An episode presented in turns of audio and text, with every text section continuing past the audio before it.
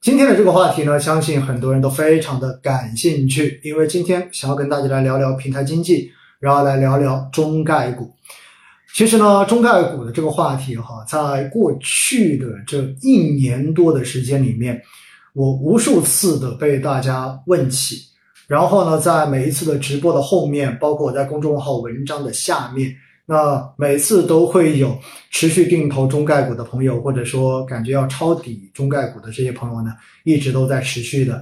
在提问，为什么呢？确实跌得很惨啊！我们开句玩笑说，在过去的这一年多时间里面，中概股的这种股价的跌幅哈，已经不是说腰斩的问题了，已经是直接斩到了脚踝的问题了哈，也不是膝盖斩，是斩到了脚踝，叫做脚踝斩的这样的问题。所以呢。在过去的这一年多的时间里面，我们发现中概有很多的段子，对吗？比如说，有很多人把中概股的概念的概改成了丐帮的丐，然后到后面呢，把持续补仓中概股的这些投资人呢，大家也惯有了一个名字，叫做什么？叫做盖世英雄哈。那其实呢，在过去的这一年多时间里面，为什么没有系统的跟大家去梳理关于中概股的这个话题呢？其实我在很多次的直播中间。我也跟大家反复的去讲过，我说我自己对中概股呢一直是一个比较谨慎的态度。那之所以谨慎呢，主要当时是出于几方面的原因，对吧？一方面呢，确实是中美的这种博弈，所以呢，双方的这种监管之间的呃这种博弈，那么造成的话，中概股的这个退市的这个风险，或者说这种预期一直都没有消散过。那虽然。有人反驳我说：“哎，退市之后，它 ADR 一样的可以在香港上市，确实是这样子的。但是呢，这种负面情绪一定会对于股价产生负面的影响。所以呢，当这一个尘埃没有落定的时候，我对中概股本身就是一个比较谨慎的态度。当然，另外一块呢也是很重要的，那就是在中概股中间，其实有非常著名的中国的这些互联网的公司。”而这些公司呢，实际上在过去的这几年中间，也是受到了国内政策的这一种调整的制约，尤其是对于平台经济，特别提到了要防止资本的无序扩张，并且呢，有一些比较具有标志性的这种事件的发生，导致大家呢，对于整个平台经纪公司。未来在新的这种监管环境之下、法律环境之下，他们是否还能够有比较好的盈利的预期，产生了比较大的这种怀疑。因此呢，在几方面的这种呃政策跟环境因素的这一种影响之下呢，中概股是持续的出现了大跌。那为什么时至今日，我觉得可以跟大家来聊一聊了？其实呢，也就是说白了，这可能代表着一种。态度的转变，在过往呢，之所以不聊，是因为觉得其实它应该还是持续的处在一个继续往下谨慎的这样子的通道中间，而现在到此时，或许有一些东西已经开始出现了一定的转机，而这种转机出现，到底怎么去分析？是不是意味着中概股已经到底了？是不是意味着这个时候已经可以开始进行布局了？或者说？到底怎么去看待未来手中所持有的这一些已经亏损了百分之三四十甚至五六十的这一些中概股的持仓？那我想呢，今天的话，我们就先花一点时间跟大家系统的我们来回顾一下，在过去的这一年多，围绕着中概股，围绕着平台经济，到底发生了哪些事情，而哪些东西对于这些股价，对于它的走势形成了非常直接的影响。接着我们再来展望一下，那么站在目前这个阶段，我们到底应该怎么去评价，怎么去看待？那把这个准备的内容讲完之后呢，那同样的哈，还是留一些时间，我们进行一个现场的这种问答互动。大家有问题，大家现在可以想一想，对不对？现在不要提问啊，因为现在我们肯定是先把中概股的这个东西先讲完，后面的留下的时间。我们会做一个互动的这样的环节，来解答一下大家所关心的关于市场、关于投资的话题，好不好？好了，那我想呢，今天哈，我们首先要去回顾一下哈，中概股在过去的这一年多时间到底经历了一种怎样的走走势哈？准确的说呢，中概股的这个市场哈，我们一直基本上说中概，其实本身所定义的是在美国股市上面、美国市场上面所上市的中国概念的股票，也就是我国国内的这些公司。那么这种呢，实际上从二零二一年的二月份以来，也就是当时的去年过年之后的那一波科技，就是那一波估值的调整哈，当时中概股呢就已经持续的开始下跌，而且在去年全年呢，它基本上是跌的最惨的这样的一类资产，跌幅远远超过了其他类的资产。所以呢，实际上包括在今年一季度啊，大家看到 A 股的很多指数都有大都有下跌，但是实际上真的跟过去这一年多的中概指数比起来的话，真的叫小巫见大巫。那么中概股呢，它另外一个侧面所反映出来的指数呢，就是香港的恒生科技指数，因为实际上呢，恒生科技指数中间的很多的成分股跟中概股的这些公司。还是说蛮多会是一个重叠的这样的一个状态，并且呢，在过去的近两年来，香港的恒生指数也做了比较明显的大幅的这种成分股的一个调整，那么大幅的增加了新经济的这一种占比。那么新经济指的是什么？指的就是这些网络公司。所以实际上呢，因为中概股的这种下跌，在某种程度上面带动着或者拖累着港股。在过去的这一年多，也出现了远超其他资产类别的这种下跌，因此哈，我们实际上说起来，恒生科技，说到中概股和或者再说到恒生指数，在某种程度上面，它们三者的这个相关性还是比较明显的。因此呢，我们今天虽然说是中概股，在某种程度上面来说呢，它实际上是一个呃。讲完之后的话，几方面都可以去进行理解，去进行呃举一反三或者融会贯通的这样的一个事情。那首先我们来看一下哈，就是中概股在二零二一年的三月份，当时为什么会出现就是开始下跌？我不知道大家还记不记得哈，在当年的时候，就是在去年的三月份的时候呢，当时有说到一个人叫做鳖黄，也就是一个亚洲人的话呢，当时是重仓中概股，结果。出现了爆仓，大家记得当时的这个新闻吗？出现了爆仓，并且因为它的爆仓的话呢，当时发生了一大波的连锁反应，最后的话呢，让中概股出现了一波集体的大跌。那么基本上呢，当时的这一个事情就已经拉开了中概股下跌的这一个序幕。之后的话呢，发生的事情是什么呢？之后是滴滴的这一个赴美的上市。大家应该还有印象，对不对？滴滴当时大概应该是在六月份左右的这种上市。那滴滴的这个上市呢，呃，当时是过去之后哈，大家如果有印象，还记得它是悄悄的，基本上没有在国内媒体做任何的宣传，然后偷偷摸摸的啊，在某种程度上面就是非常低调的，然后就在美国直接上市的。结果上市之后呢，因为滴滴大家知道，我们平时都用的很多，它中间涉及到了非常重要的出行数据。而且的话呢，也包括了这种地图的相关的这一种标识的数据。那么这些数据呢，其实站在我国的角度上面来说，都是属于一些涉及到国家安全的数据。按照道理说的话呢，这些数据从安全的角度上面来说是不允许直接把它提供出国外的。因此呢，当时滴滴的这个上市之后，哈，立马就引起了媒体的关注，并且最后呢，引发了。政府相关部门监管的这个关注，所以呢，针对滴滴这个事情哈，大家应该就非常非常的清楚啊。后来滴滴是直接被下架，对不对？直接被禁止新开户，直接被呃，基本上就是做一个整改，而且到最后的话呢，滴滴直接说是在美国等于就直接就不做了，就直接退市了。那这个事情哈，其实到后来呢，在美国市场上面应该说是。呃，一连锁的反应就造成了非常不好的影响。为什么呢？因为毕竟它是在那边进行 IPO 的，是进行公开上市的。那上市之后，因为监管的问题而造成了它要退市，那么这就会给美国市场中间投资了这个股票的投资人造成了一个意意料之外的这个损失。所以的话呢，当时哈这个事情就引起了比较大的这种震动。而且呢，如果大家有印象的话，还记不记得在前几年的话，还有一家中概股公司，在美国市场也是引发了比较大的争议的，那就是瑞信。瑞信的财务造假，当时的话被公布出来之后呢，也是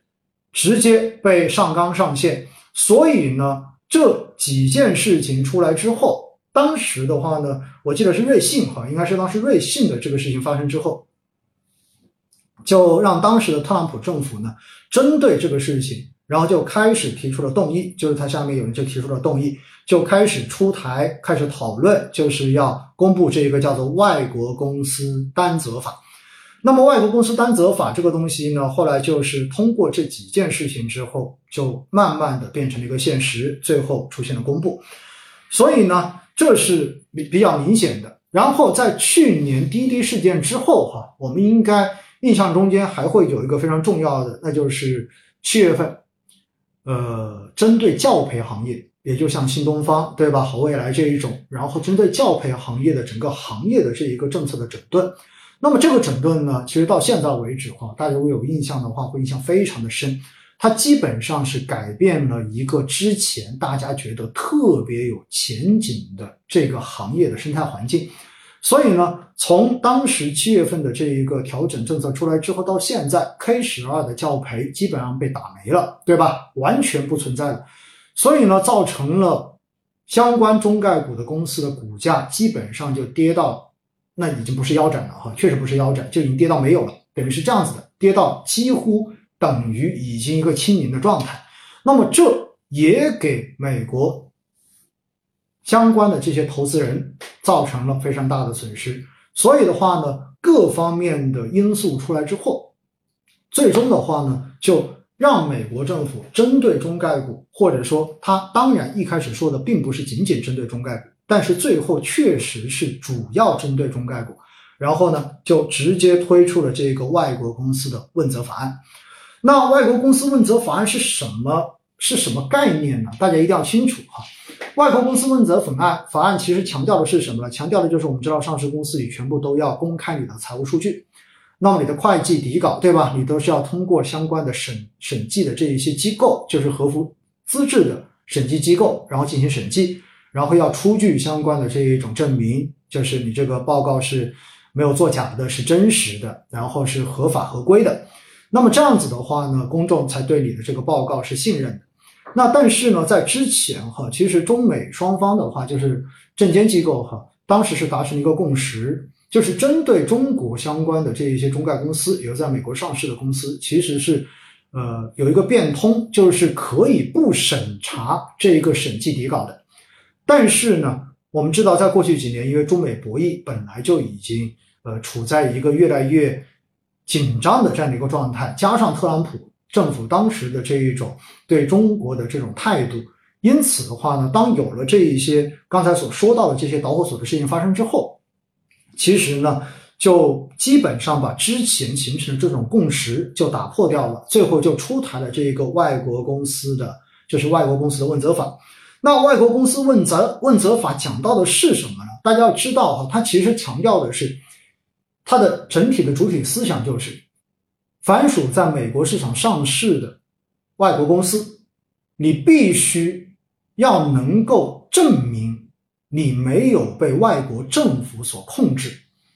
并且的话呢，要允许美国的相关的这一个机构来对你的这一个。财务报表的审计的底稿来进行审核，那只有把这些东西全部都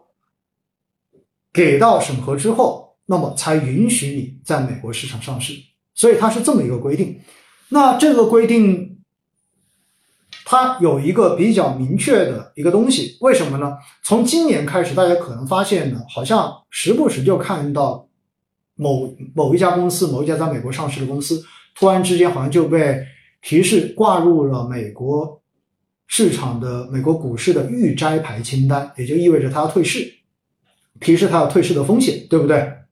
那么到现在为止的话，到五月十五号，那么美方呢陆续已经将总计一百只的中概股全部都列入了这个初步识别的名单。此外呢，另外还有四十只，包括百度、百胜中国以及微博在内的中概股公司，那么也被列入了确定识别名单。那这个东西是为什么哈？我告诉大家，这其实并不是一个新鲜的东西，而是外国公司问责法中间本身就规定，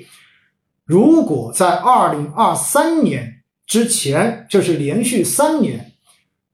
相关公司没有办法让美国的指定机构来对他的这一个审计底稿进行一个审核的话，那么相关公司就要被摘牌，就要退市。所以，为什么今年以来，我们看到三月份之后，会陆陆续续有一百家公司被列入了这样的一个预摘牌名单？其实说白了，是因为他们出具了去年的年报。因为本身这个法案生效就是去年生效的，生效之后呢，本来就是从你出年报，OK，出了年报，我就会按照这个法案要求你要提供审计的底稿、工作底稿。但是你没法提供，OK，我就会认为你没有遵守这一个问责法，所以的话呢，我就会把你放到预摘牌的这个名单里面。因此哈，实际上今年以来的这一种放到预摘牌名单，提示他们有退市风险，并不是一个新鲜的东西，而纯粹就是之前的这个外国公司问责法，按照实施之后的这一个规定。等到相关中概股公司出具了年报之后，然后他又审计不到这个工作底稿，那么到最后的结果就会把它列入到这个名单中间。所以，如果大家听好了，如果中美双方的监管机构没有办法就这个事情达成一个统一的工作方案的话，那么明年也就意味着等到明年出今年年报的时候。那他们仍然会再次被提示列入到有退市风险的这个名单中间。如果明年没解决，到了后年还没有解决，OK，那个时候相关公司这些中概公司就会被强行退市。所以呢，实际上哈，大家要知道，现在就是如果不解决这个问题，双方没有达成协议，那么按照这个法案，三年之后，二零二三年，基本上这些公司全部都要被退市。就是这么一个结局，大家清楚就 OK 了。那另外一块呢，还是要跟大家讲到的是什么？最近还有一个新闻，那么就是最近美国有相关的这一个官员，然后在推动另一个法案通过。这个法案叫做《加快外国公司问责法案》。刚才说了，外国公司问责法的话是三年之内，对不对？就是从实施之后三年之内，如果连续都审核不到，你就要退市。而最新推动的这一个加快、加速的这个法案，是把三年减为了两年。所以呢，实际上哈，在美国国内仍然会有另外一种势力，就是巴不得在推这个事情，然后让你的中概股赶紧从美国市场退市。当然，他们的理由也非常的简单。那么一方面的话呢，说影响到了投资者的这一个投资的安全，对不对？另外一块的话呢，其实很重要的一点哈，因为在美国市场上市的这些公司。很多的话呢，确实是高科技公司，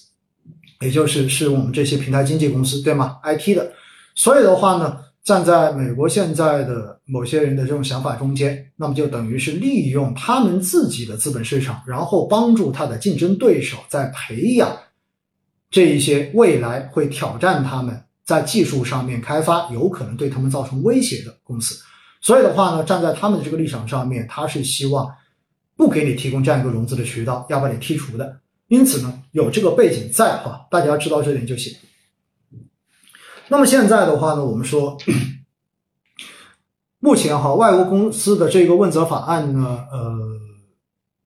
站在国内的这一个监管机构的立场上面，大家应该有看到，从三月份开始到现在，那么证监会也一直都对外表态，其实一直积极的在跟美国的这一个呃证券交易所。然后相关的协会在进行沟通，在进行推进，应该说取得了积极的进展。但是呢，我们也看到哈，每次我国证监会表表了这个态之后，那美国那一边呢，基本上就是说确实是在推进，但是呢，可能他们的表态并没有那么乐观，说双方其实还存在着一些呃